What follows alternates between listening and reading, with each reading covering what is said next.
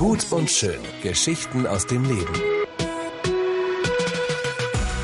Der Podcast von ERF Yes und Stefan Hensch. ERF Yes. Herzlich willkommen zu einer neuen Folge in unserem Podcast Gut und Schön Geschichten aus dem Leben. Und heute soll es nicht um eine Geschichte aus dem Leben, sondern um das Leben selbst gehen. Der Titel für diesen heutigen Podcast lautet The Power of Now. Die Kraft im Moment zu leben mit dem Untertitel Lerne mit Leichtigkeit zu leben. Viele von uns hatten die Möglichkeit, in Urlaub zu fahren und man kommt zurück in den Alltag und stellt so fest, es gab doch richtig schöne Momente im Urlaub, wo man Leichtigkeit genossen hat und man wünscht sich das so ähm, in den Alltag hinein zu projizieren. Und manchmal reden wir so davon, dass wir eine Balance brauchen und ausgeglichen zu leben, ohne Polaritäten zu vermeiden. Aber das geht nicht immer. Als Till Eulenspiegel mit seinem Bündel Habseligkeiten zu Fuß zur nächsten Stadt wanderte, überholte ihn so eine recht schnell fahrende Kutsche. Und der Kutscher, der es sehr eilig zu haben schien, rief, Wie weit ist es bis zur nächsten Stadt? Wenn ihr langsam fahrt, eine halbe Stunde. Wenn ihr schnell fahrt, einen halben Tag, mein Herr antwortete Till Eulenspiegel. Du Narr, schimpfte der Kutscher, griff zur Peitsche und trieb die Pferde noch heftiger an, und die Kutsche fuhr mit erhöhtem Tempo weiter. Till Eulenspiegel ging seines Weges daher. Die Straße hatte viele Schlaglöcher, und eine Stunde später fand er eine Kutsche, die offenbar mit einem Schaden im Straßengraben lag. Die Vorderachse war gebrochen. Der Kutscher fluchte, während er damit beschäftigt war, diese zu reparieren. Der Kutscher blickte Till Eulenspiegel vorwurfsvoll an worauf dieser nur anmerkte Ich sagte doch, wenn ihr langsam fahrt, eine halbe Stunde. Hin und wieder ist es doch sehr, sehr sinnvoll, über das nachzudenken, was man tut. Und deswegen möchte ich heute dieses wirklich praktische Thema einfach mal angehen. Lerne mit Leichtigkeit zu leben.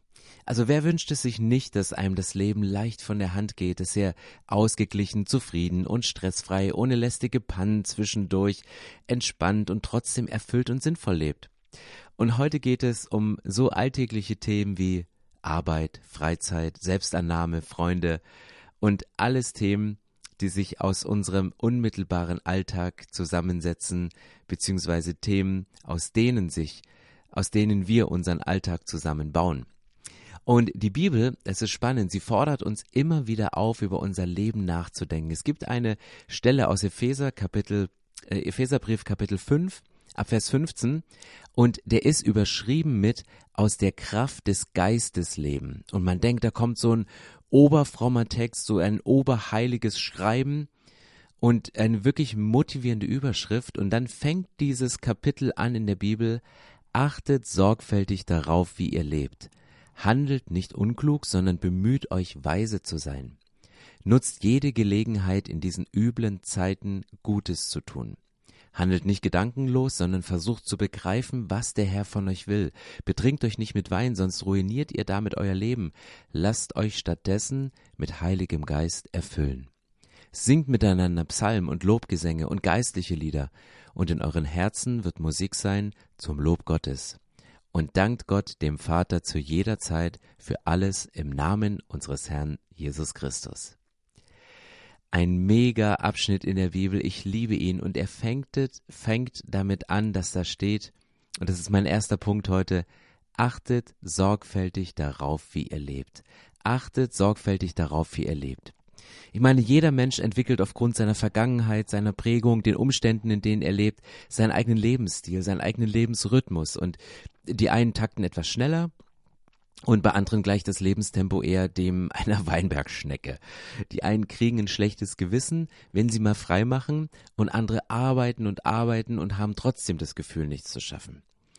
Allgemein sagt man ja, dass wir in einer Zeit leben, die immer schneller wird. Und ja klar, eine E-Mail ist nun mal schneller beim Empfänger als ein Brief. Und die Antwort wird ebenso schnell erwartet. Und das wird nicht besser mit Instagram, Threema, Trema, äh, Threema, Trema, Telegram, WhatsApp, all den Messenger-Diensten wird es nicht besser.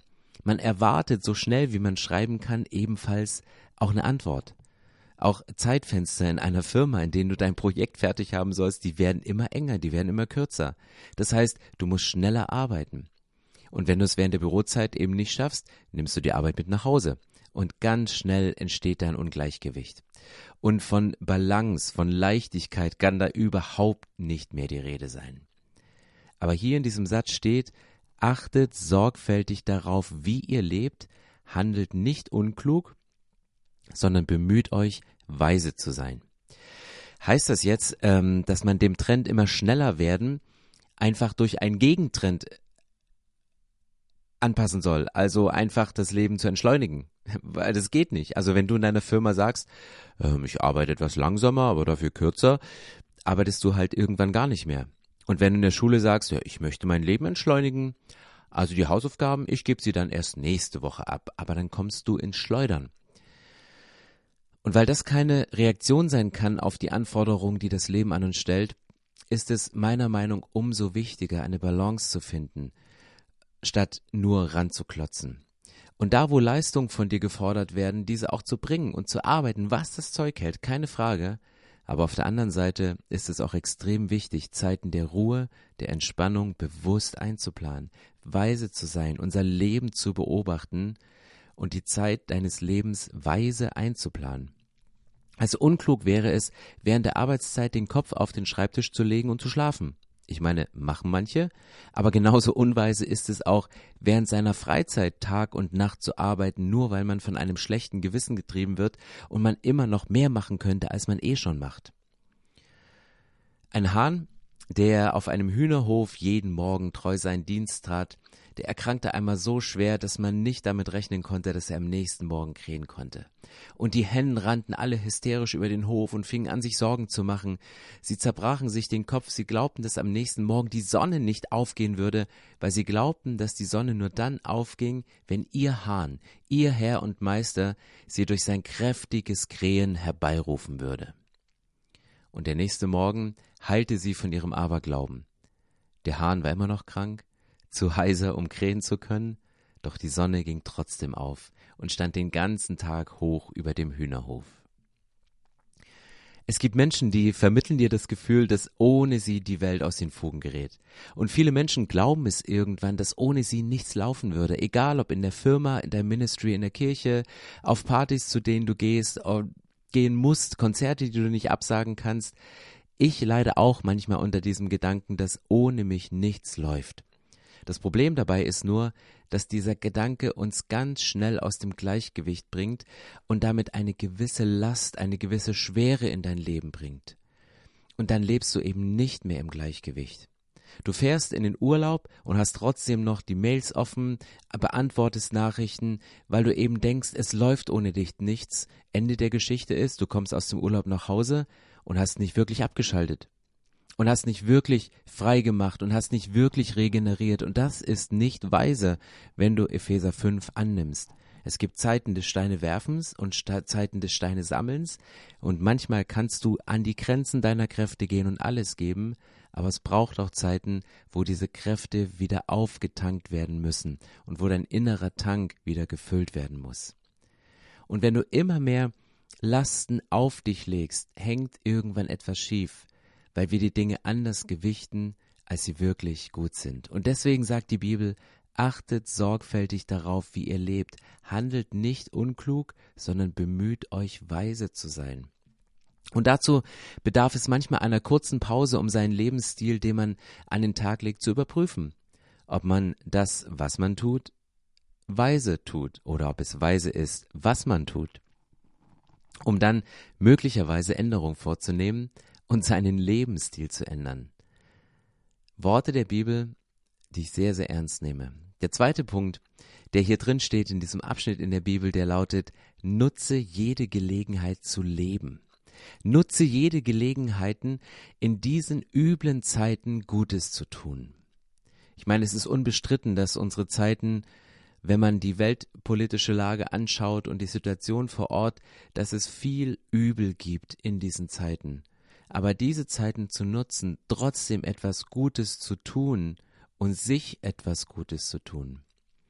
Ein weiser Mann aus Tibet hat einmal gesagt, Rabga Gyultsen hieß der, der hat über uns Menschen im Westen folgenden Satz geäußert. Er sagte, die Menschen verbringen ihre ganze Zeit mit Vorbereiten, Vorbereiten, Vorbereiten. nur um dem nächsten Leben dann völlig unvorbereitet zu begegnen. Und er hat recht, wir bereiten immer alles vor, aber sind uns nicht wirklich bewusst, dass ein Leben auf uns zukommt und dem wir völlig unvorbereitet entgegengehen. Viele Menschen bereiten sich in der Tat ständig nur darauf vor, wirklich leben zu können, anstatt das Leben zu ergreifen, das da schon da ist. Jeder Augenblick, den wir leben, leben wir. Ein anderes Sprichwort sagt, du kannst dem Leben nicht mehr Tage geben, aber den Tagen mehr Leben. Du kannst dem Leben nicht mehr Tage geben, das steht nicht in unserer Macht, aber du kannst den Tagen mehr Leben geben, Situationen schaffen, wo du in Beziehung lebst, wo du dir ein gutes Essen gönnst, wo du mal einen Spaziergang an der frischen Luft machst, um einfach mit deinem Schöpfer, mit deinem Gott alleine zu sein und Qualitätszeit mit ihm zu verbringen. Und viele Menschen glauben, sie können erst dann wirklich leben, wenn sie ihre Vergangenheit restlos aufgearbeitet haben und wenn ihre Zukunft lückenlos geplant ist. Und so versuchen sie, ihr Leben auszubalancieren. Ich glaube, das Geheimnis liegt nicht in der Balance, sondern in der richtigen Gewichtung. Die Gegenwart ist für sie ein ganz schmaler Grad zwischen Vergangenheit und Zukunft. Und manche bleiben auch in der Aufarbeitung ihrer Verletzungsgeschichte stecken. Das erlebt ich so oft in der Seelsorge mit Menschen. Diese Menschen kommen nie zum Leben. Andere bereiten sich durch gute Vorsätze darauf, irgendwann einmal gelassen und glücklich und mit einer Leichtigkeit zu leben darauf vor, aber sie kreisen sich immer nur um die Vorsätze, die sie dann doch nicht erfüllen. Und sie kommen nie dazu, gelassen zu leben, was sie eigentlich unmittelbar könnten, wenn sie würden. Sie bräuchten nur ihren ganzen inneren Druck loszulassen, indem sie sich zwingen, die Voraussetzung ihres Lebens zu optimieren und zu erfüllen. Ein Fischer sitzt zu einem sonnigen Nachmittag mit seinen Freunden, mit seinen Kindern und seiner Frau am Strand und spielt auf seiner Gitarre und genießt bei einem Glas Wein das Leben. Ein Geschäftsmann kommt vorbei und fragt ihn, warum sitzt du hier rum, während deine Kollegen alle noch am Fischen sind? Der Fischer antwortete ihm, ja, ich war heute Morgen bereits fischen und habe sehr gut gefangen. Äh, die Fische habe ich verkauft und mir diesen Wein und äh, diesen Fladen Brot davon gekauft. Der Geschäftsmann sieht natürlich sofort die Möglichkeiten dieses Mannes und er beginnt ihn zu motivieren. Wenn du am Tag nicht nur einmal, sondern zwei, dreimal rausfährst, um zu fischen, bekommst du so viel Geld, dass du dir bald ein zweites Fischerboot zulegen kannst. Und weil du so viel fängst, stellst du Leute ein, die für dich arbeiten. Und irgendwann nach fünf bis zehn Jahren werden diese Fischerboote zu klein.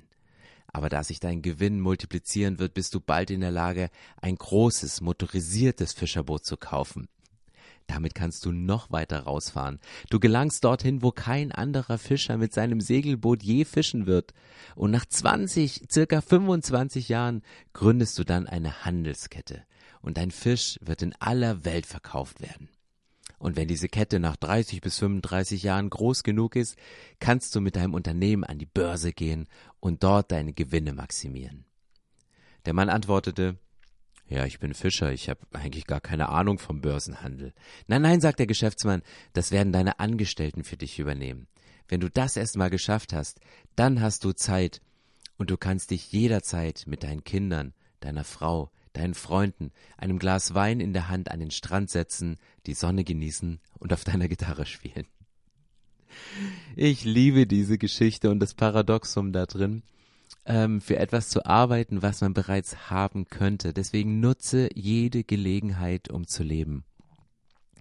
Ich war einmal bei einem Coaching bei einem Mann, der mittlerweile leider verstorben ist und der hat mir so richtig the power of now geteacht. Die Kraft im Hier und Jetzt zu leben. Wir hatten ein Coaching-Gespräch und er sagte, erzähl mir irgendein Problem, was du gerade hast in deiner Kirche als Pastor oder ein zwischenmenschliches Problem. Erzähl mir einfach dieses Problem. Und das habe ich ihm äh, erklärt und er hat mir dann Fragen und Fragen und Fragen gestellt.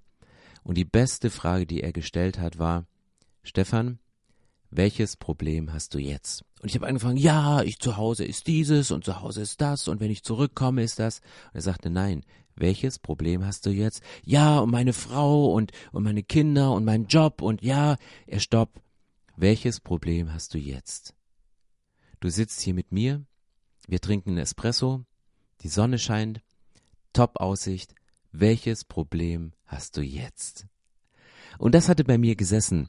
Bei einem Mann, der, der gerne viel macht, der gerne an seine Grenzen und über seine Grenzen geht, der es liebt zu arbeiten, der es liebt, auch Dinge zu schaffen und, und abzurackern, abzuarbeiten.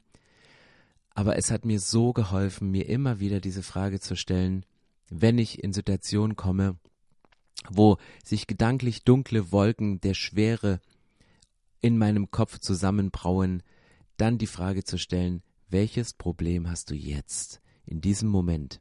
Und auf einmal kommt eine Leichtigkeit hinein, weil ich merke, ich könnte den Moment jetzt genießen und ich kann es auch und ich darf es auch. Ich glaube, derjenige lebt am ausgeglichensten, der jeden Augenblick ganz präsent ist. Für den gibt es nämlich keine verlorene Zeit. Für den ist jede Zeit eine erfüllte Zeit. Ganz egal, ob er arbeitet, ob er nichts tut, ob er liest oder Musik hört, ob er spazieren geht oder ob er mit den Kindern spielt. Er ist ganz in dem, was er tut. Und ich habe heute vielleicht einen etwas sehr ungewöhnlichen Action-Step für die Podcast-Hörerinnen und Hörer. Und ich glaube, ich muss niemanden dazu motivieren, mehr zu arbeiten. Ähm, ich glaube, wir leben in einer Kultur, wo wo Arbeit etwas ist, was zu einer Tugend gehört und wir lieben es alle zu arbeiten. Aber wer von euch einen Job hat, ein Studium oder eine Ausbildung absolviert, der arbeitet eh schon mehr als genug. Und wer keine Arbeit hat, wünscht sich, glaube ich, auch nichts sehnlicher, als einen Job zu bekommen und diese Arbeit auszufüllen. Aber auf der Seite der Arbeit hat unser Leben bereits gut Gewicht. Deswegen lautet mein Action Step heute, egal wo du gerade bist, mein letzter Punkt, lerne tanzen. Was soll das denn?